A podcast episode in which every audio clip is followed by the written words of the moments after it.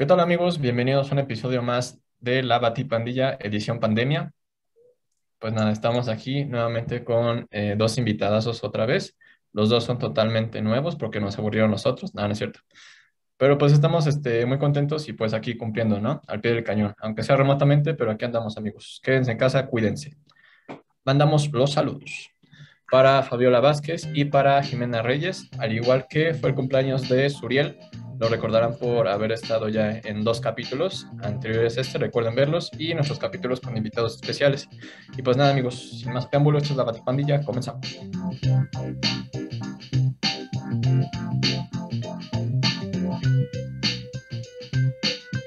Bienvenidos al podcast de la Batipandilla, el podcast en donde platicamos de cine, series, personajes de cómics y de anime que siempre están con nosotros y se ganaron un lugar en nuestra memoria. Hoy, nuevamente, como casi siempre, me acompaña Raúl en algún punto de la pantalla. Insisto, casi siempre. Un capítulo, Alexis. Solo es un capítulo que no he grabado. No puedes decir eso, pero está bien. Hola, amigos. No lo voy, no lo voy a olvidar. Diablo. y pues Emiliano este, no está con nosotros otra vez porque pues ya sabemos. Sí, eso, justo eso. Pero esperemos que esté bien y que esté pasando la nota mal. Que se ponga vapor. Sí. Y pues hoy tenemos otros dos invitados, dos amigos muy, muy buenos amigos de, de nosotros. Y entusiastas de todos estos temas. Y pues desde algún punto del país donde nos encontramos está Eric. Hola Eric. Hola, ¿cómo están? ¿Cómo les va? Bien, creo que todo, todo tranquilo. Y pues otro, nuestro otro invitado desde pues el tiene un TikTok bastante interesante. Deberían, al ratito nos pasa sus redes y vayan a verlo. Un buen amigo, Mike, el amo de los kills. ¿Cómo estás, Mike? Todo tranquilo, afortunadamente, muy feliz de estar con ustedes. Un rato sin vernos por esta pandemia. Qué bueno que me invitaron. Y ahora, ah, no es cierto. Hasta rato. Los quiero mucho, ¿no? no ya, Estoy feliz de estar aquí ya, este, ya hacía falta, nada más que pues, por estos temas de la pandemia. Y ahorita que estamos haciendo los episodios de manera remota, pues se dio la oportunidad y pues aquí estás ya. Y también Eric, que también ya desde hace rato debió de haber participado, pero pues como vive un poquito retirado y la pandemia... Muy, muy lejano. Ajá. Y pues la pandemia no nos había permitido pues tener invitados constantes. Entonces estamos aprovechando ahorita hacer el programa remoto para invitar a, pues, a todos los amigos de, nosotros, amigos de la Pandilla, que pueden participar y, ahí se lo puedan pasar súper bien. Y pues, pues ya, ¿qué les parece si nos vamos de lleno a este bonito episodio? Venga. donde el día de hoy vamos a platicar acerca de estos personajes que pues prácticamente hacen a, los héroes, hacen una historia, ya que sin ellos pues no tenemos nada. Porque estos personajes, los villanos de los cómics o de las historias que nos gustan, son la pieza fundamental de todo este rollo, porque ¿qué sería de, de, Batman sin el Joker o de Aquaman sin Black Manta? no sería nada, sería muy aburrido estarlos viendo bajando gatitos de los árboles. Y pues hoy vamos a platicar acerca de los villanos de los cómics y las películas y cualquier otro villano que se nos venga a la, a la cabeza. Y pues para empezar a conocer a nuestros invitados, pues Eric, Mike, díganos cuáles son sus villanos favoritos. Mike, por favor. Mm, creo que también tenemos que ver como este concepto occidental del bien y el mal, como tú dices, no todo es como tan, siempre es como tan negro o blanco, está como este punto gris, así de, tal vez nosotros somos como el villano de alguien en una historia. Me gusta como esta visión también de, ok, vamos a como poner como la parte mala del bueno Ya me trabé bien feo. Corten eso, por favor. No.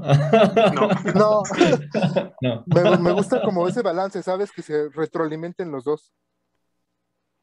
Por ejemplo, el Joker, como dices, tiene que hacer ese papel para que tenga la razón de ser Batman. Y otro villano que me gusta mucho es Rey Helado de Hora de Aventura, que no es como meramente el villano, te lo venden así como, sí, soy el malo, voy a secuestrar princesas, voy a ser las mis esposas, pero te das cuenta que es un tipo dañado y de alguna manera tiene un desarrollo de personaje. Y eso me agrada porque sí estoy un poco harto de ese villano de, oh, sí, yo soy todo malo y mi objetivo, personalidad y causa es destruir el mundo, destruir el universo. ¿Sabes? Tiene que haber como desarrollo de personaje de ambas partes. Otro, otra cita que me gusta, y tocando el tema de, de Karate Kid. Todos creíamos que el malo era Johnny, pero estamos viendo el lado de la historia de Danny. ¿Quién es el villano ahora, eh? Yo creo que es el es- de Johnny. Ah. Barney, Barney Stinson tiene toda la razón. Barney tuvo la razón siempre. Él Ajá. es el verdadero Karate Kid. ¿Qué opinas, Eric? Que no es cierto. Bueno, sí. es que Ah. en este sentido es algo totalmente cierto, ¿no? Eh, la historia siempre la cuentan los vencedores y en este caso generalmente siempre eh, lo que nosotros nos han hecho o nos han querido enseñar o aleccionar más bien es eh, siempre esta, esta eterna bondad que debe de haber en la, en la vida. Pero eso no es cierto, porque en la gran mayoría de las veces y de las ocasiones, en la vida real nosotros también somos los villanos en la historia, ¿sí? No, nadie es completamente bueno ni malo. Eh, generalmente esta cuestión de ser villano yo creo que es también eh, más, o más bien es la legítima oposición a. Yo siempre puedo ser la legítima oposición a lo que tú, por ejemplo, puedes pensar, o tú, o tú, incluso tú también eres la legítima oposición a lo que yo pienso. Y sobre todo, esta parte es súper importante, eh, es muy humano, el hecho constante de siempre equivocarnos. Y creo que la vida no es buena ni mala, ni, sobre todo no es este, blanca o negra. Hay un, siempre hay un tono gris, siempre hay un tono gris en, la historia y sobre todo en las historias que nos, eh, que nos, que nos emocionan, ¿no? A mí en lo personal, mmm, creo que más que más que el bien o los buenos de la historia, los villanos creo que es los que llevan siempre el peso de la historia en general. Nadie va a recordar una historia donde el tipo siempre actuó de forma amable, sino siempre van a recordar al tipo que siempre fue malo y fue la oposición de toda la historia y siempre llevó incluso al, al héroe de la historia a mejorar y ser todavía mejor de lo que se suponía que ya era. Bueno, esa es mi opinión. Qué bueno que tocas ese punto. Me acabas de recordar un, un villano que, que mencionó Alexis en sus redes hace poco, si no mal recuerdo, Osimandias. Ah, sí. Este rollo de, ¿qui- ¿quién podría decir de, ok, sí, yo maté a miles de personas, pero salvé a millones? Ese tipo va a ser recordado. Ese tipo es la contracara. Y a mí la neta de los villanos que considero mejor hechos son los que creen que están haciendo el bien, pero se están llevando un chingo de gente entre las patas. Yo no llamaría a Ozymandias una persona buena, pero está en ese lado gris, ¿sabes? De, ok, sí voy a matar como a un- mucha gente, pero estoy salvando a la humanidad. Es que justo lo que él hace es perdurar la especie, según lo que dice Nietzsche y crear al superhombre, ser el superhombre, es justamente perder estos conceptos del bien y el mal y todas estas eh, cargas que nosotros traemos, ¿no? Pero ese es un rollo muy clavado. Y justamente lo que hace Simandias es eh, ¿qué hiciste, no? En realidad, ¿qué hiciste? ¿Algo bueno o algo malo? Porque para muchas personas puede ser un villano, pero él siempre pensó en un bien común y le dio a la humanidad un villano en común, para que todos se unieran para y en contra de ese villano en común. Así y es. justamente lo que, lo que le da a la humanidad es cierta paz, que no sabemos si dura o no dura, ¿no? Esa paz, pero se- a final de cuentas, su objetivo Los principal y primordial lo logra. Yo lo considero un villano bastante balanceado porque tiene justo eso. No es así de, no soy completamente malo, no voy a destruir todo el universo, ¿sabes? Él tiene una causa. Y para él, él está haciendo algo bueno. Ajá, O sea, es lo que... sigue siendo- sigue un villano, pero- una causa. Ajá, Ozymandias tiene una causa y tiene un plan súper elaborado. Y dentro de él piensa que está haciendo el bien. Ajá. Y pues mencionas el video este que puse en, el, en, en, en la- en mis, redes. Ajá. Y por eso al final de- del video pregunto, o sea, Ozymandias en realidad es un villano, Sí, sí lo es. porque, o sea, por ejemplo, Eric tiene como que la tiene un punto ahí diciendo que Ozymandias tal vez no es tan malo, sino que lo que quería era llegar al bien común, a un bien común. Obviamente Ozymandias es, es un villano que no está ni siquiera en un área gris. Tiene es un mel- megalómano igual que Lex Luthor, Sí.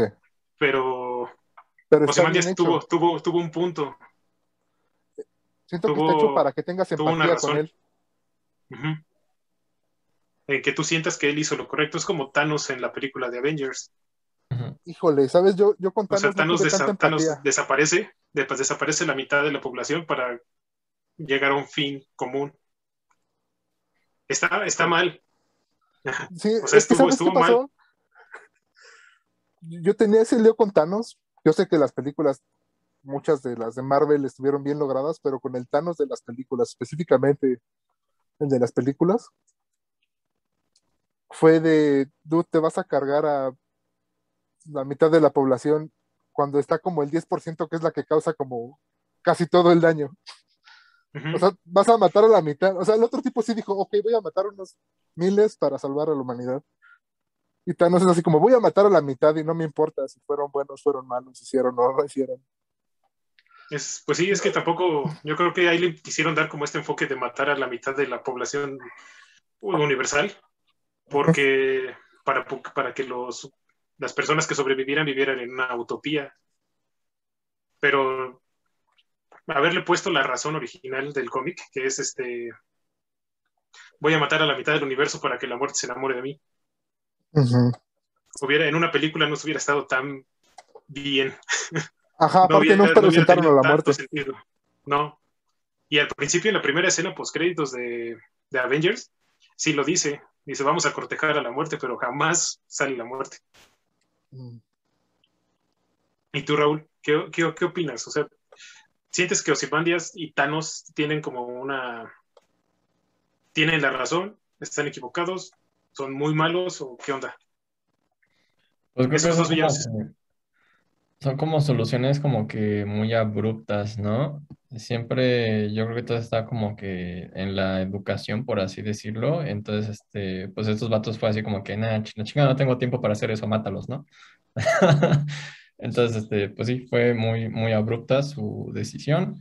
Este, y pues mm, no tengo más que decir al respecto. De- ahora, conforme a los villanos, este, pues sí me hace bastante interesante eh, sus motivaciones y todo ese show, ¿no? Por ejemplo, dijeron el Rey Helado y me vino a la mente también este Megamente, ¿no? Que todos ven este a Metroman triunfando y haciendo el bien y todo ese show, pero no vieron que le hacían, este, no sé, como que bullying estuvo en la cárcel desde chiquito Megamente y así. Realmente la gente fue la que lo hizo villano a él, ¿no? Entonces, este, pues sí, me parece bastante interesante el tema de los villanos. Sí, ahorita que mencionas, por ejemplo, este, a Megamente, que fueron las, las circunstancias de la vida, fueron las que, las que lo llevaron a ser malo. Un malo muy bueno, ¿no? Pero... Y en, acá en los, en los cómics hay un villano que le pasa prácticamente lo mismo, que ves por la envidia y por las cosas que le hacen sus papás, a pesar de ser, pues, es medio hermano de Javier, este Caín Marco, Juggernaut, acepta los Mm. poderes, de, acepta los poderes de Juggernaut porque le tenía envidia a Javier y porque a él siempre lo trataron como el segundo, como él no era importante. Entonces a, a Juggernaut se le hace se le hace fácil aceptar los poderes de Citorax para poder tener la aceptación de sus padres. Todo se sale de control, como ya sabemos, ¿no? Todo termina de la peor manera posible. Pero sí, yo creo que muchos tienen esa, esa, esa, esa motivación, que es pues, la envidia que le tenían a alguien o que no les ponían mucha atención. Y hay otros que sí están muy cañones, ¿no? Muy, que sí lo hacen por, por ser malos. Sí, sí. Pero hay un Pero punto pues- muy importante en cuanto a eso. Eh, por ejemplo, eh, en las historias generalmente siempre a un villano te lo justifican con una historia o con una serie de traumas para que tú tengas cierta empatía con el villano y el desarrollo de su historia. Y a su vez eh, lo hacen como ir descendiendo cada vez más hacia un plano donde su propia villanía le, eh, se sale de, de control, se exacerba a niveles muy cabrones aquí el punto justamente es que hay grandes villanos, si es que los podemos ver villanos, que justamente eh, no tienen esta serie de mm, de limitantes o de empatías. Por ejemplo, si han leído Nemesis de Mark Millar, es un tipo que ni siquiera te explican por qué carajos lo empieza a hacer. Y siempre a final de cuentas, eh, al final, bueno, sería un spoiler muy grande. Al final de Nemesis te, te dice, te da una, te da una razón del por qué lo hace, ¿no? No la voy a mencionar porque sería un spoiler, pero a final de cuentas te, te, te da una explicación, cosa que durante los otros números de esa historia no te lo dice. Y es muy importante porque no, no te hace empatizar con él desde el lado de yo sufrí mucho, yo, ay, pobre no. Es un tipo que simplemente lo hace porque puede y porque tiene las ganas de. Y es muy importante ese tipo de villanos porque creo que van más con una realidad actual a comparación de los villanos que había antes, como, eh, por ejemplo, no, eh, no sé, eh, Lex Luthor ha tenido una evolución muy grande como, como villano, ¿no?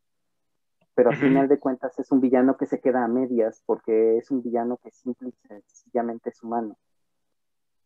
Y a veces no comparto como todas sus estrategias ni sus formas porque son de un tipo acomodado que a final de cuentas tiene todo, le dieron absolutamente todo y pues su hecho de ser villano nada más es, pues para mí se me hace medio soso. Más, en cambio, hay muchos otros villanos que sí te ofrecen esa oportunidad de, disfrutar el mal. Esa es una parte muy importante. Disfrutar la villanía y el mal, a final de cuentas, es algo que, que, incluso nosotros en el día a día disfrutamos hacer ciertas cosas malas. Por ejemplo, no sé si, si vas en el transporte, sabes que está mal, pero a veces empujas a las personas para poder entrar a, al transporte público. No lo deberías de hacer, pero lo haces. ¿Por qué? Porque puedes. ¿No? Ese Porque es un puedo. grado muy, muy, muy pequeño, ¿no? Pero hacemos cosas así malas y eso, eso es muy importante. Eh, en, la, en las historias que nos gustan, o al menos a mí en las que me gustan, siempre debe de haber ese, ese pequeño aliciente de soy malo y me gusta y disfruto ser malo. No sé si ustedes opinen lo mismo.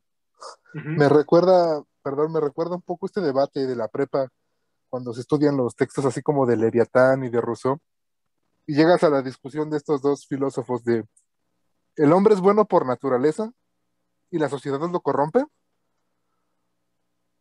o en neta el tipo está jodido y necesita a la sociedad y reglas para que se porte bien. Pues, ese, es el, ese, es el, debate depende. aquí. pues depende, porque la muchos... sociedad lo corrompe. Y lo podemos sí. ver este, con el ejemplo más sencillo, los animales, güey. O sea, los animales no son villanos. Los animales cazan este, porque tienen hambre. ¿Nunca has ya, visto un gato?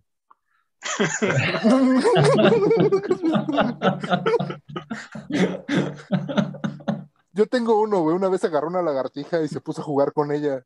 No estaba muerta, fue como un espectáculo de media hora. No se Bueno, la los comió. Gatos son otra cosa aparte. Sí. es que Yo justo creo que es un poquito que- de ambas, ojalá.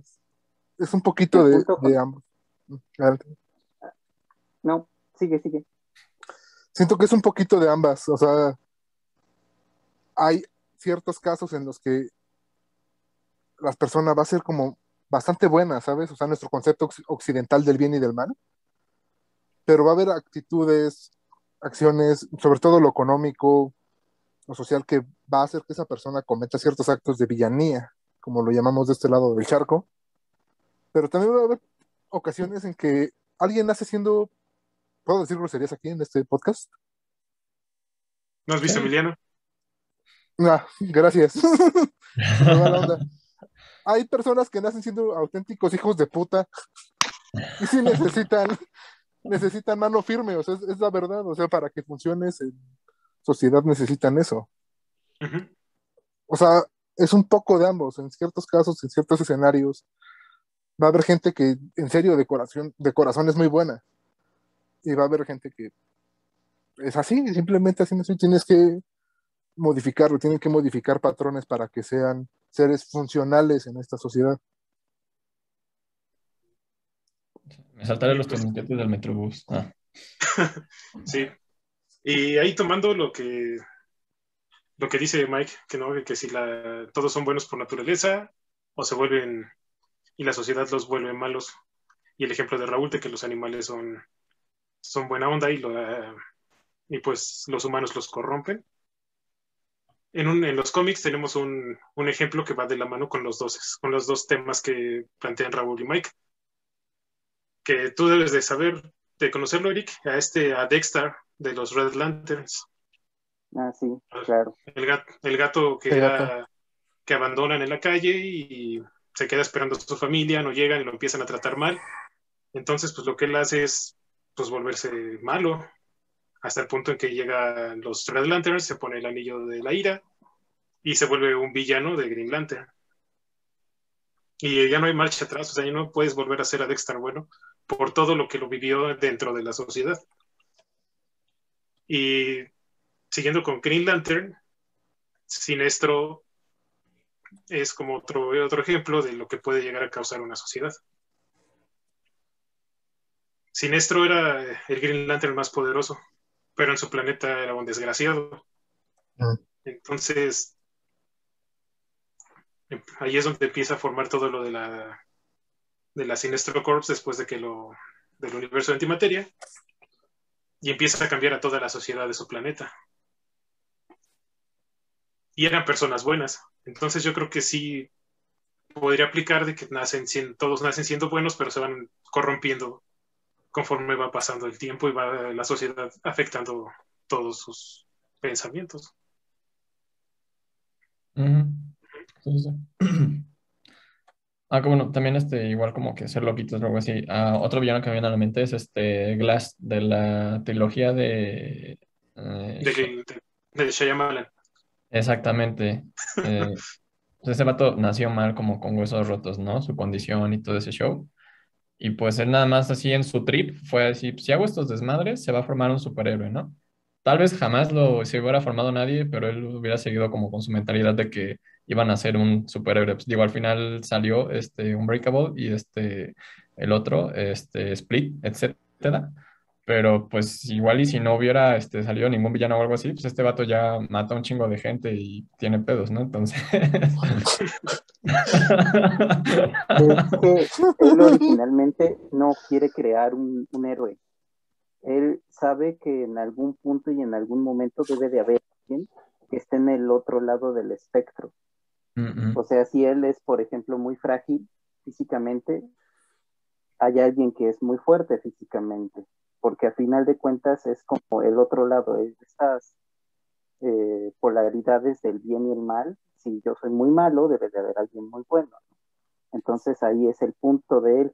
Lo que él no se da cuenta hasta la última parte de esa trilogía es que no creó o no este, encontró nada más a su contraparte, sino creó una tercera fuerza, que en este caso sería la bestia, porque lo que crea este, con, la bueno, con el accidente no solamente es encontrar a, a su contraparte, sino a, en específico hacer a, a, lo que es la horda y, a, y, todo el maltrato que se viene con Kevin, ¿no?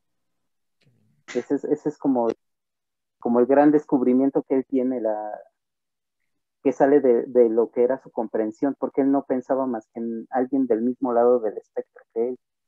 Pero aquí hay muchos, eh, muchos fractales de esa misma, de ese, de ese mismo hecho, hay una serie de conclusiones diferentes y es justamente algo que es muy humano. Eh, todos los espectros emocionales que una sola persona puede tener dentro de sí. Eh, y eso lo experimentamos todos los días. Y en este caso, a Kevin Wender, pues le sucede eso, ¿no? Todos los vive al mismo tiempo, casi, casi, con todas sus personalidades.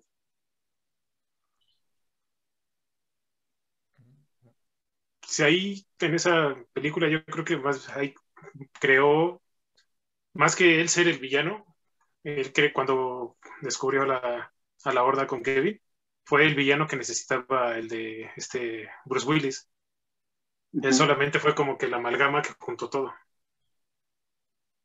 El personaje de, de Sam Jackson.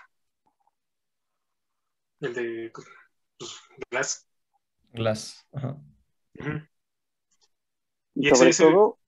Ya no está bueno, está padre sobre todo el punto que él logra, que sí está muy cabrón, es tener esa visión de que tenían que, si él ya lo había intuido y lo había presentido en algún momento, digamos que tenía su corazonada, y sabía que había seres extraordinarios, el hecho de que en algún punto y en algún momento tenía que hacerlo visible, porque cómo era posible que la humanidad no hubiera llegado a tener eh, estas referencias de seres extraordinarios, ¿no? No vamos a llamarlos seres porque no son, ni son villanos nada más, sino seres extraordinarios. Y entonces el mostrárselos, mostrarlo a la humanidad completa que existen. Ese es el legado que él deja en realidad. Bueno, eso es lo que yo creo.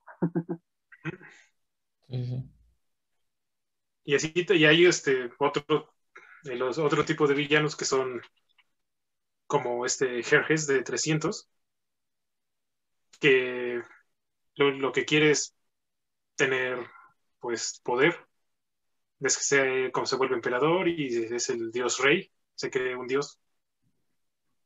Eh, ese, ese tipo de, villanos también se me hace como que muy interesante, porque llegan a tener una convocatoria bien cañona. Y eso pasa, pasa en la vida, pasa en TNT. Con, o sea, ese, ese, tipo de personas existen. Y no nos, no nos vayamos tan lejos. Ajá. O sea, tenemos uno aquí eh, ahorita haciendo babosadas en Palacio Nacional. Entonces, o sea, esos son tipos de villanos muy reales que están bastante interesantes. Es como el Lex Luthor, que no, te, no te agrada, pero Lex Luthor es, es otra, otro gran ejemplo de un megalómano. ¿Sabes que estuvo pensando en ese tipo de enfoque?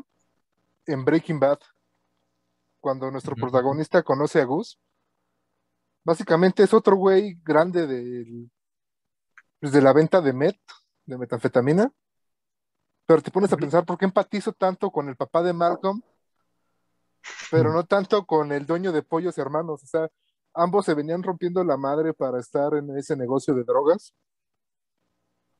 Pero ¿por qué empatizamos tanto con ese tipo? Y también es como casi un megalómano, o sea, solo estaban convenciendo gente, uno por presión económica y otro por pues manipulación como tal.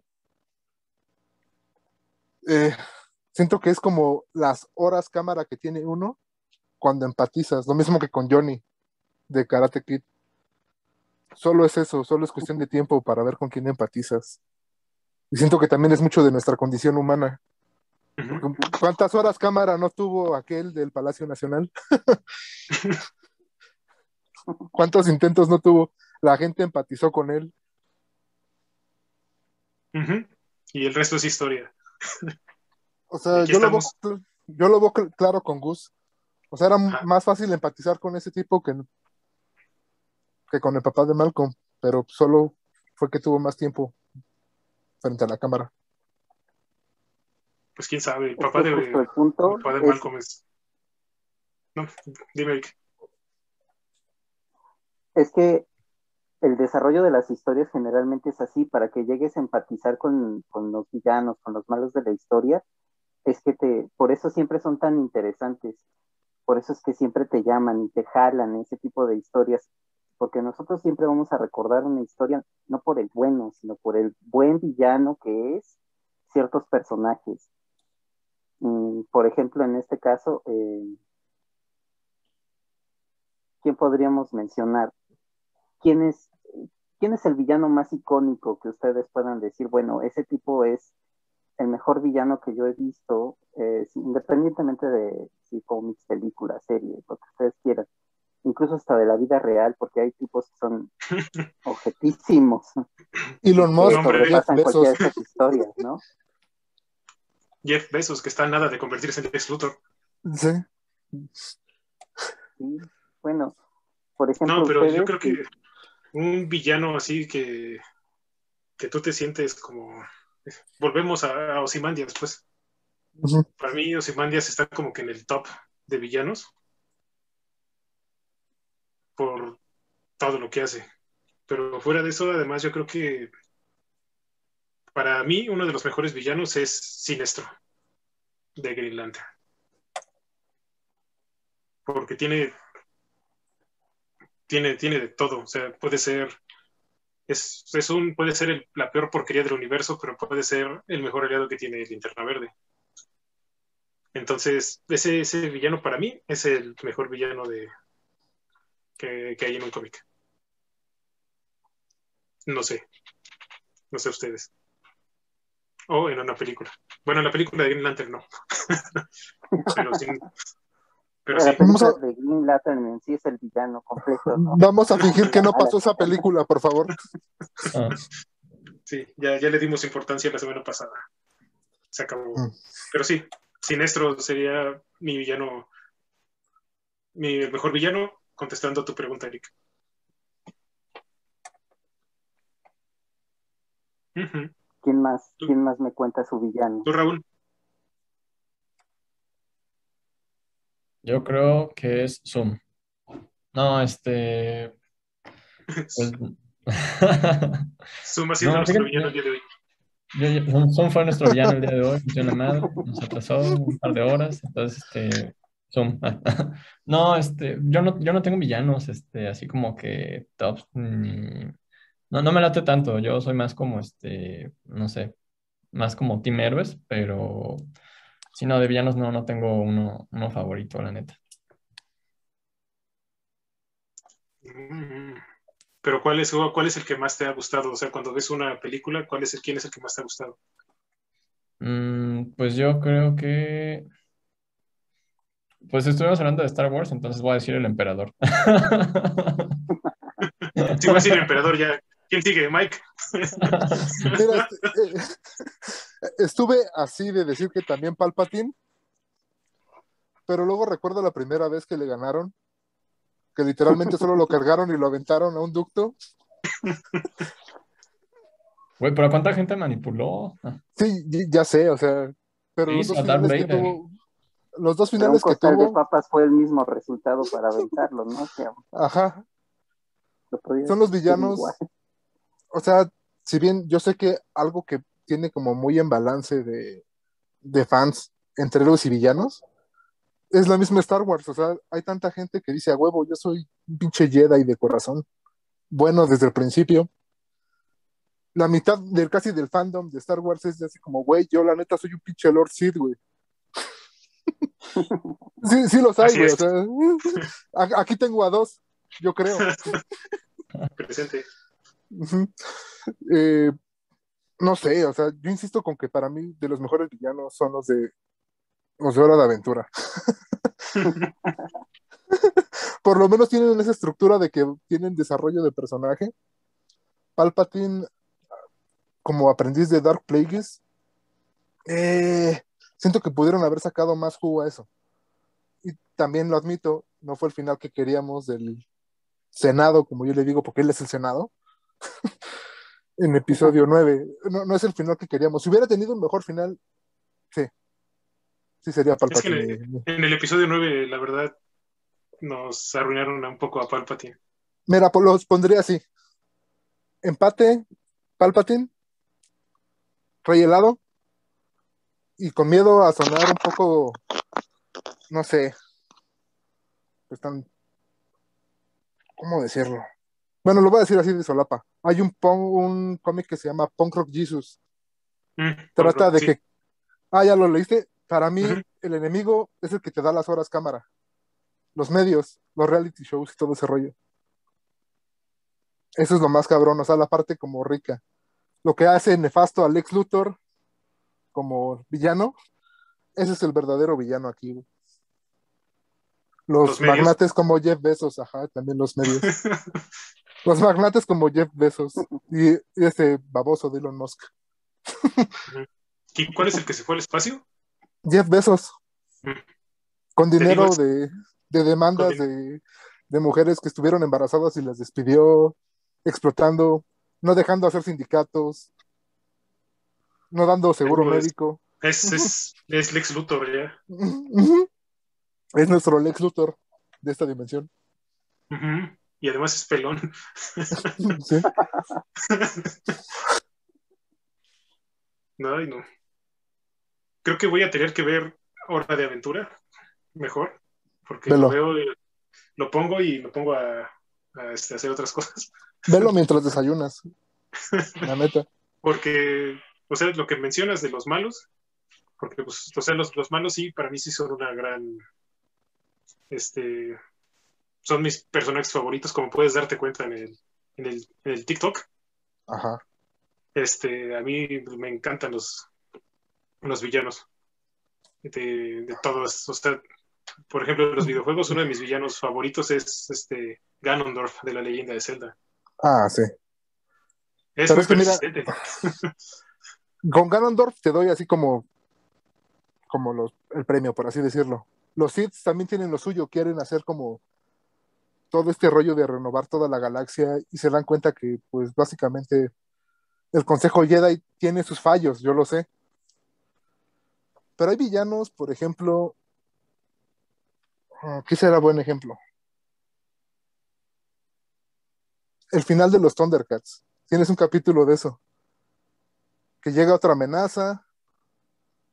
Y el tipo dice, ah, pues de la nada ya no soy tan malo porque mi deber es luchar contra los buenos. Entonces también no voy... Y es así como tu desarrollo de personaje, men. Todo lo que eras. O sea, yo sé que los Thundercats son como historias, ¿sabes? Son como...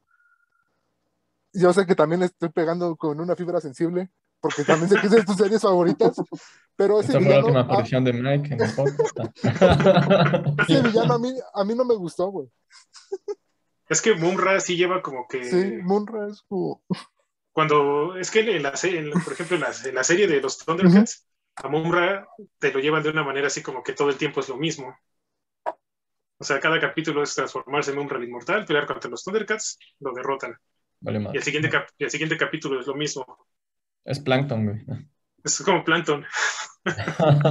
Quiere robarle la fórmula. La fórmula de la fondo de bikini, se une a Bob Esponja, güey. Y acá, pero hay un.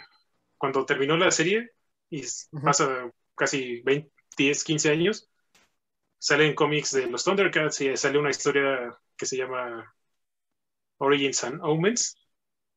Y ahí bien te dan qué onda, cuál es, eh, por qué Moonra es como, como es y la verdad está, te dan, ya como que le agarras un poco más de, sentido a todo lo que es Mumra. Mm. Después pasa el, final de la serie y empieza otra serie de, empieza una serie de cómics donde Mumra aprovecha la ausencia de Leono y conquista Nueva Tondera. Mata a un montón de Thundercats y esclaviza a Pantro, a Tigro, a Chitara y a los gemelos Pero pues ya regresa Leono y se acabó. Mumbra vuelve a perder otra vez. Pasa el siguiente, los siguientes números que son los Wardogs, los perros de guerra, donde llega una, una raza más poderosa que él, que son pues perros, como lo dice el nombre. Llega esta raza y Mamut traiciona a Mumra, y entonces Mumra se tiene que unir a los Thundercats. Sí, es, es un spoiler, pero más bien, no, ya no es spoiler, esa serie salió hace casi 20 años. Entonces hacen una alianza entre Mumra y los Thundercats, derrotan a los perros, y Mumra aplica la, la del villano de, de qué voy a hacer yo si no están ustedes. Dice, yo, Mumra, yo soy inmortal, soy eterno, pero ustedes no. Entonces lo que hace es resacar el agua de la fuente de la juventud que destruyó en la serie y se la da a los Thundercats. Entonces ahora los Thundercats son eternos para poder estar luchando como un rato todos los días. Qué relación tan tóxica. Ah. Así es. Bueno, a mí nadie me preguntó quién es mi villano favorito, así que yo lo voy a decir. Yo te pregunté cuando empezamos. Sí, lo ¿Ah, pregunto. Sí. Ah, sí. Y pues bueno, amigos, así acaba la primera parte de los villanos de la Batipandilla. Síganos la primera. Bueno, a mí uno de los que más me gusta, que no es de cómics ni películas, es de manga, es este Griffith de Berserk. Ah, es no, un no. tipo que justamente es un tanto in- incomprendido, o más bien raramente comprendido. Es una. Alexis, eh, yo creo que sí lo ha de conocer perfectamente bien. Y hay un eterno debate en el fandom de si Griffith es bueno o es malo, o solamente es una persona que está buscando eh, su objetivo, ¿no? Para mí es un hijo de la chingada. Es uno de los seres más culeros sabidos en, en la existencia de alguna historia escrita. Porque si alguna vez a- o sea, les llama la atención Berserk, que es un tanto pesadito en, en el manga, y si nada más le entran a lo que es este, las animaciones eh, de la Edad Dorada, quizás nada más se queden con la idea de que es un ojete, ya, ¿no? Y dices, bueno, sí, es un mierda de personaje, ¿no? Ya. Pero su maldad, eh, su maldad tiene matices, muchos matices, es un, un ser bastante complejo, tan complejo que es parte de la mano de Dios. Eh, y aquí el Dios del abismo eh, maneja toda, toda la existencia de la humanidad bajo la causalidad. Es mucho, muy interesante. Eh, todos los personajes tienen muchos matices eh, muy cabrones. Kentaro Miura era un pinche dios haciendo su historia. Lástima que. Fibra se sensible. fue. Sí, se Oye, sí, fue. de- de- ¿dejaron la obra terminada? ¿O No. qué pasó? Se quedó Eh, en No puede ser. Hay un anuncio que No. va a salir un nuevo tomo de Berserk, pero no sabemos si es el último número o va a continuar como tal. Eh, ahorita estamos, estamos en una, eh, ¿cómo decirlo? En una angustia total para, para saber si, si sí va a continuar, si no va a continuar, porque creo que esa es una de las peores cosas que le puede pasar a cualquier seguidor de alguna historia, que es que ya no sepa si va a tener o no una conclusión. Te Aparte entiendo porque como, lleva- como Yo lo dudo. No, es que difícilmente si, bueno, si Kentaro Miura dejó escrito, quiero que pase esto, quizás sí se llegue, ¿no? Pero siempre va a haber una eterna duda de o lo hizo Miura o lo está haciendo otra persona. Y entonces va a haber una división enorme en cuanto a la opinión de, de- de las personas que nos agradan, ¿no? Y el fandom de Berserk es muy Sí, tóxico. sí. Olvídate de la toxicidad y dejemos el término así, ¿no? Sino simple y sencillamente tú, tú como espectador, tú como seguidor, tú como fan, tú con este pinche odio que le puedes o no tener a Griffith, eh, esta, esta este sentimiento y esta sensación de angustia que te transmite el pendejo de Guts en cada uno de sus, eh, bueno, es que también es una furia, ese, también no es un personaje bueno porque es un ojete también, o sea, ahí es, es como muy, es como una pelea de quién puede ser más ojete, si yo o tú. Y esa es una, una de las partes más importantes de esa historia. Y como justo las, las partes buenas de una de nuestra vida nos las podemos llevar entre las patas y no nos damos cuenta. Mm, es una historia muy, muy, muy compleja. Y esa es una de las cosas que a mí más me agradan de... A mí no me gustan las historias sencillas, a mí sí me gustan las historias como muy clavadas. Y, por ejemplo, el señor Kentaro Miura eh, era un tipo súper obsesivo con su historia. La verdad es que yo estoy mucho, muy contento y, y a la vez triste porque la conocí. No sé si voy a saber el final o la conclusión, pero pues ahí está como que también una parte muy importante en cuanto al el bien y el mal. Yo digo que Griffith solamente utilizó los medios que tenía para lograr su objetivo que fue pues matar a todos. Eh, pues no sé, eso de meternos ahorita en una discusión de si Griffith hizo algo bueno o algo malo, nos tomaría horas. Sí, necesitamos un programa especial de, de maratón más bien, ¿no? De para discutirlo. y, va, y lo va a ver, y lo va a ver, pero paciencia. No, y de todas maneras no vamos a concluirlo en nada, ¿eh? No. Todo enojado. es que, o sea, Griffith sí es un personaje bastante complejo y lo que hizo para lograr su objetivo, sí está muy cañón.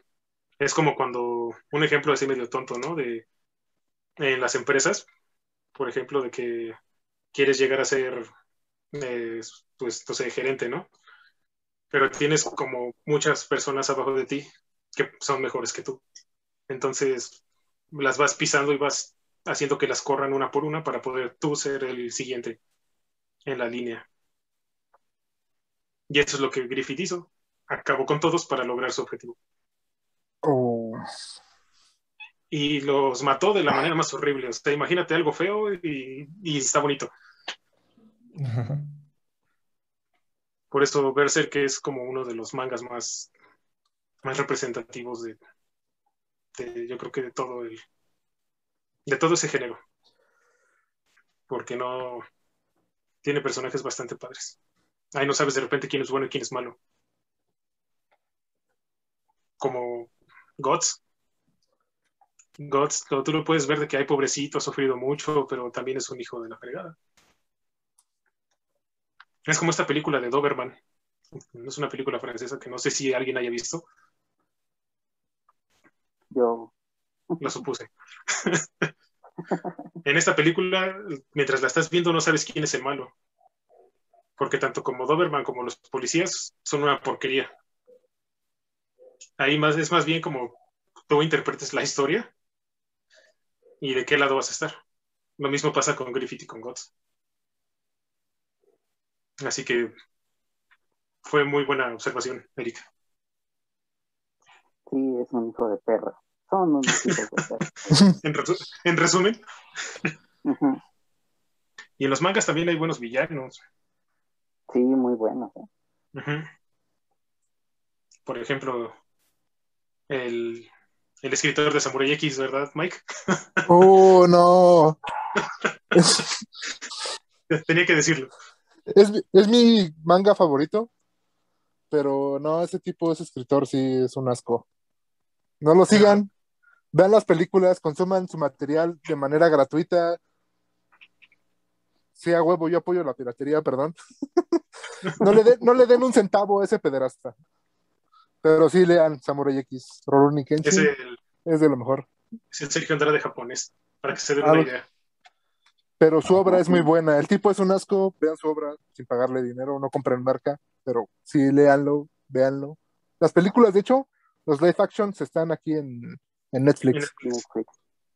¿Y están buenos? Sí, bueno. La Sí. verdad, A mí sí me gustaron. es un, yo le pongo un 7 de 10. Las ovas están súper chidas, esas sí están muy, muy chidas. Y el manga para mí es de lo mejor. Así, es creo que mi manga favorito. Es muy bueno. Pero ahí el, es- el problema es el, es el mangaka. sí. Lo único malo, lo malo es que ahora ya no lo van a querer leer porque pues, el mangaka es una porquería de persona. Sí, pero hay maneras de leerlo sin, sin darle Sin dinero. ¿sabes? Está el. Están comercial los torrents. A- al rato comparto enlaces en mis redes sociales. Si es que están viendo esto, les subo un- unos enlaces, unos torrents. Unos torrents. Sí, Claro, porque bueno, vale, vale mucho la pena. sí, vale mucho. Ojalá pudieran cambiar lugares y su, y su mangaka estuviera mío, estuviera, estuviera vivo. y el que escribió Samurai X estuviera muerto, sí. Imagínense nada más. Y Mike es muy buena persona. No le desea el mal a, na- no le A desea ver. el mal a nadie, más que a esa persona. Más que esa Jeff persona, Bezos. a Jeff Bezos. Ahí, ahí les va otra pregunta. En Death Note, ¿Team L o Team Kira? Van. Yo voy por Ryu. Mm, Mm, Mm, no, yo creo que, que soy Team L, pero L me cae muy mal. Pero Kira es se fue por otro lado. Entonces tuvo, tuvo todo lo que se merece. mm. Pero sí, bueno, es que él- es, que es- es complicado. Es que yo creo Pero- que al menos en el desarrollo de la historia, a mí no me gustó ya al final. Después de L ya no me gustó nada. Me- como que perdió para mí sentido. Y pues Sí. sí, yo, yo veo como al, al verdadero villano de la historia, si es que es villano, que en este caso sería Ryuk. Porque al final de cuentas él es el que hace todo. Él Sí, está él es- todo, Sí, nada más él, es, él es- el, él es el villano de la historia. mm. Como dicen, ¿no? Por ahí, a ver, pártanse su madre y yo los veo. Y los- Exactamente. Sí, sí, sí. ¿Tú sí viste poco Death vi. Note, Raúl? Sí. Sí. ¿Quién, Sí, ¿Qué team eres? Death Note, Death Note se murió este, igual cuando murió L, porque ya después lo que siguió no me gustó para nada. Es Team Pero L. ellos, Es Me Team L, gustó. sí. sí, sí, sí. Hace poco vi un tweet, no sé qué tan real sea, de un mangaka que decía, ¿ustedes creen que el mejor detective del mundo en ese universo de Death Note es el que dijeron que era él y está muerto? ¿El detective que dijeron que no mostraba su cara al mundo? ¿Tú crees que se dejó morir así? ¿Tú crees que está muerto? Yo en lo personal creo que no. Creo que el verdadero L sigue por ahí. Con Pedro Infante. Ah. Pedro. Infante. Un pie grande nuevamente. Podría ser. Nunca, nunca lo había pensado de esa manera, pero, No, yo. pero podría ser. Y ya, pues yo creo que se nos está acabando el tiempo. Otra, otra vez, nadie tomó, nadie tomó este, nadie tomó este tiempo. Pero se me hace que ya estamos llegando a nuestro límite de nuestro capítulo del día de hoy. Y ya, para cerrar, vámonos con un, vamos a hablar de, de un villano que en el cine estuvo mal representado y todos lo conocemos, El ISR. El ISR, que es el peor villano que puede haber. es, mega- es megalómano, es ladrón, es... No, este, es un villano que, que en las películas estuvo mal representado, pero en los libros no está tan mal, que, que la verdad lo he, lo he platicado con, con mi hermano y con otras personas que son fans de, de esta serie de Harry Potter, que Lord Voldemort no es tan mal villano como te lo pintan en las películas. Porque sí, es, sí llega a ser, este, sí llega a matar a muchas personas, sí logra hacer, sí logra hacer algo, en los libros sí hace algo, Porque en las películas nos lo representaron de una manera muy chafa. Perdón a todos los que nos están viendo y les gusta Harry Potter, pero Lord Voldemort en las películas no siento que le faltó mucho. ¿Tú sí has leído los libros, Mike? De niño leí los primeros dos. Ujú. Quise lo- volverlos a leer ya estando pues, más grande. La neta es que me dieron un poco de hueva. Perdón Eso otra es vez, fans de Harry Potter. Siento que, lo- siento que al menos los primeros libros sí están enfocados para niños, obviamente. Ujú. Ya después los demás, tal vez sí los hubiera disfrutado. Mi hermana sí súper fan, de hecho sí me, me chingué todas las películas. Ujú. Y I feel you, bro. si- siento que, que Dolores Umbridge es mejor villano, en, eh, al menos en esa película donde aparece. Pero Voldemort pudo haber hecho más en, pudo haber, sí, pudo haberse realizado más como villano en las películas. Y lo dice un Hufflepuff, ¿saben? O sea, es- Así. Mike, Mike, Mike es Hufflepuff. sí, o sea, yo soy un Hufflepuff y no sé, o sea, ah, siento que la, el villano principal de toda esa saga, una saga tan grande, tan importante, no hizo gran cosa, ¿sabes? Mm. Le faltó. Le faltó bastante. No sé qué Pero digan los libros, no sé qué diga después. ¿Alguno de ustedes sí leyó los libros? No. No, yo sí hizo plano jamás, ni, ni he visto li- ni leído libros, ni visto películas de Harry Potter. Yo sí desconozco del tema. Ay, Eric, a veces esa, esa es una de las cosas que envidio a veces. Pero Ay, se a, mí, hizo a mí si no me gusta algo, sí lo dejo pasar así. No, me, no hay tema. A mí me pasó lo mismo que, que Mike, mi hermana. ¿Sabes? Ah, También, tam- también le agarré un poco de tirria a JK Rowling por Twitter. Sus comentarios de transfobia y nacionalistas de cómo pacta con partidos pues de allá, güey. De Reino Unido que son como de ultraderecha. Ya, ya con eso me perdió, ¿sabes? Así como tampoco te voy a dar dinero, voy a ver tus películas de modo que no te dé dinero. Pues no O sé. sea, si, está- si- si están viendo eso algún fan, la neta es que ahí sí no me arrepiento, o sea, con lo que dije que, que no había leído sus libros. Ok, sí, la culpa es mía, pero con comentarios intolerantes voy pasado de pena, ¿sabes? O sea, sin pena ni gloria. ¿Y tú, Raúl? ¿Qué opinas de Lord Voldemort? Pues estaba chistoso. Creo que más que villano era como que, no sé, a mí se me hacía como que muy chistoso. Yo creo que Dolores Umbridge igual este era como que más este más bitch, este, pero sí Lord Voldemort nada más tenía como que estilo y es tú lo ves y es, es, es como un Jack Sparrow, güey, pero este, no sé, Pálido. calvo. Sí, no, no sé. Igual yo me aventé todas las películas por mi hermano. Mi hermano es fan, entonces este, nos aventamos maratones tiro por viaje. Mm, lo que quiso hacer él fue un poco como que onda hitleriana, ¿no? Este, de sacar sus niños perfectos, pero en vez de que fueran güeritos de ojos azules, este, que fueran todos este, magos 100%. Entonces, esa idea sí está muy cabrona, pero creo que como villano en las películas, porque igual no he leído los libros, tal vez en los libros está más desarrollado como villano y te lo pintan como que más este, maldito pero por lo menos en las películas eh, captas esa idea hasta que le echas una pensada más, ¿no? Porque si ves las películas nada más es como que acabaremos con Harry Potter y eso es como su principal, pero das de lado este, todo lo que quiere hacer de eliminar a los magos y eso no lo ves como que en un gran, este, mm, ¿cómo decirlo? No lo proyectas a grande escala porque el enfoque principal de Harry Potter tal vez en los libros lo desarrollan más, pero sí en las películas Voldemort la verdad es que me da risas y es así como que, ah, está cagado, no está chistoso. Te sigo por tu estilo. Ajá. Y es que sí, en las películas también este, siento que el, el actor este que lo hizo fue Ralph Fiennes. No, también le, le faltó un poquito, porque sí te da risa.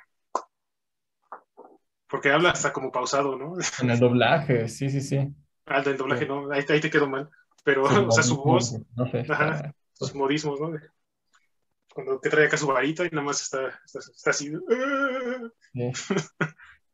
The boy who lives. Creo que hasta Bellatrix le cae peor porque mató a Sirius Black, ¿no? No sé.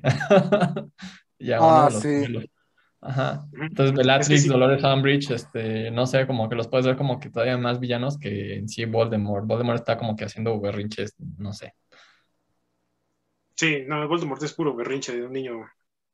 Fue un niño mimado que no, que no lo dejaron hacer lo que quería. Pero sí, o sea, como lo dice Mike y tú, Dolores Umbridge sí es, es, es, es la bitch más grande de toda la historia de Harry Potter. Se va de la mano con Bellatrix Strange. No sé, yo siento. Ajá. Sí, porque eh, yo creo que con, con Umbridge por lo menos te identificabas a alguna de tus maestras, ¿no? De la primaria. De mis jefas, güey. O tus jefas. no, yo como con jefas no, pero con, con maestras sí. Sí, sí. Y Bellatrix, pues eres, es la villana loquita de la de la, de la, de la serie y pues sí te llega, sí llegas, sí llegas hasta odiarla. Y a, y a Voldemort, ¿no? Hasta No, dices, ay, qué, dices, ah, qué bonito, a ver, a ver, a ver, a ver, dilo otra vez. Y, la, y la pelea final, Harry Potter versus Voldemort, es la cosa más aburrida de Sí, no inventes. todo. o sea. Y ya, ya no voy a disculpar con los fans de Harry Potter. Porque ellos, ellos lo saben. Ellos saben que esa pelea al final, si le quitas la música y los, si quitas la música y dejas los efectos de las varitas, es aburridísima esa pelea. ¿Sabes qué es lo peor de todo? Yo estoy seguro de que los fans de Harry Potter tienen algo más que odiar el otro libro, el del hijo de Harry Potter. Ajá. No conozco fan de Harry Potter que diga, ese libro está bueno. Y conozco gente que sigue eso desde los 5 o 6 años. Crecieron con eso y dicen, ese libro es malísimo. Es lo peor que le pasó. Es que sí es malo. Es muy malo. Ahí sí, este, fans de Harry Potter, tenemos odio en común todos. Raúl y Eric no lo han leído, pero si lo leyeran, lo odiarían. Ah, Yo ya lo odio sin verlo, así que no importa. Ahí está. Odio en común. Y pues se me hace que ya lo vamos a dejar hasta, hasta aquí. Pero antes quizás- hablemos de Miranda Presley. No, no es cierto. Que yo, yo creo que vamos a tener este, una segunda parte antes de pasar a una cosa muy interesante que vamos a tener aquí en, el- en la Batipandilla. Podemos hacer tal vez la parte número dos de los villanos de cómics. Esperemos que para la siguiente semana, si, si así lo quieren los dioses, Emiliano va a estar aquí también. Que ya se mejore pronto. Que coma Ajá. caldito de pollo. Mucho caldito de pollo Que toma agüita. y que tome agua. Y eh, pues a ver, esperen una segunda parte de, de villanos porque pues faltan infinidad de cosas que podemos platicar acerca de este tema. Pero pues por lo mientras, pues muchas gracias Mike y Eric por habernos acompañado el día de hoy.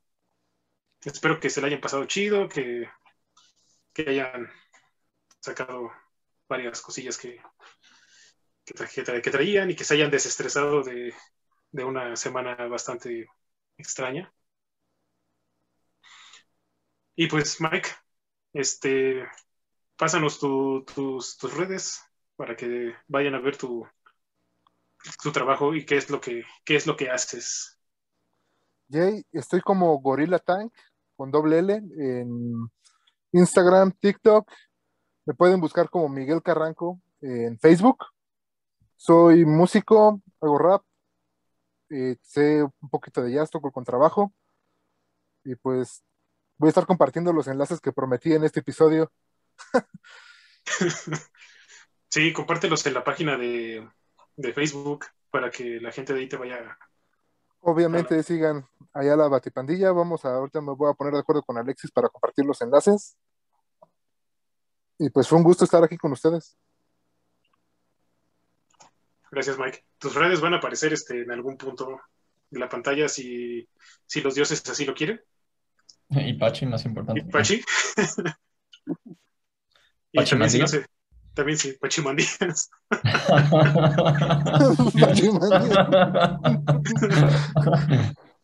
Nos va a desaparecer. Y pues, gracias, Mike. Eric, muchas gracias también por este, estar por acá. Muchas gracias. Esperemos que pronto andes de nuevo de este lado. Y que algún día, en, un- en el futuro cercano, este, puedas venir acá a grabar con nosotros en, el, en los estudios Churubusco. Sí, luego entonces voy con ustedes un día de esto. También, también Mike. se pueda viajar normal. Sí, porque sí, literalmente tú sí tienes que viajar. Voy de estado en estado. De estado en estado. Así es. Y Raúl también. Muchas gracias. Estamos hablando para el desorden. Muy padre. Fíjate que esto de remotamente está cool porque nos abre como que más fácil lo de los invitados. Es más fácil este como coordinarlos. Pues sí, a. Mike ya tenía un rato de no verlo. Y Eric también de topé en algún cumpleaños por ahí. Pero pues está muy padre esto del Zooms y las cosas que hace la chaviza. Bien chido. Ah. Ajá. Y ahora que, ahora que ya le agarramos la onda, pues va a ser más fácil y de esta manera con la edición, este, ¿cómo dijiste al principio? Edición pandemia. Edición pandemia. Sí, sí, sí. Va a ser más fácil poder que más gente venga con nosotros y tener más, que la batipandilla siga creciendo. Ya somos, ya somos muchos y todavía faltan. Ahí vienen nuestros invitados para videojuegos, nuestros invitados para mangas, más invitados para cómics y más kaijus. Y los músicos, que no sé si sean músicos, pero su podcast está muy bueno y van a estar con nosotros en algún momento de la historia. ¿Verdad, Raúl? Oh, sí, señor. Bueno, pues muchas gracias. Síganos en nuestras redes sociales, que son la y Pandilla Podcast en todas las redes sociales, hasta en Twitter. Este, Raúl, Sí, este, ah, mi Instagram. Ah, tu Instagram de tío. Ah, mi Instagram de tío es raúl.a.revilla. Gracias, tío. Perdónenme. Es que ya, es- ya, ya, ya es muy, a todos los que nos están viendo el lunes, este, ya es muy tarde, Raúl ya está muy cansado y pues, pues es un tío ya, entonces ya hay que mandarlo a dormir.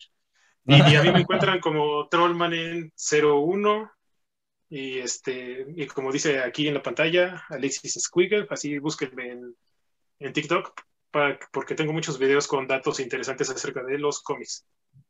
Y uno que otro video contando chistes muy malos. Vale, Este, pues todavía no, pero ya lo estamos preparando. Bueno, este, muchas gracias a todos. Espero que lo hayan divertido. Cuídense mucho, no salgan, estamos en semáforo rojo. Y nos vemos después. ¿Ya dijiste lo de espero que lo hayan divertido? No. Auf Wiedersehen. Aber.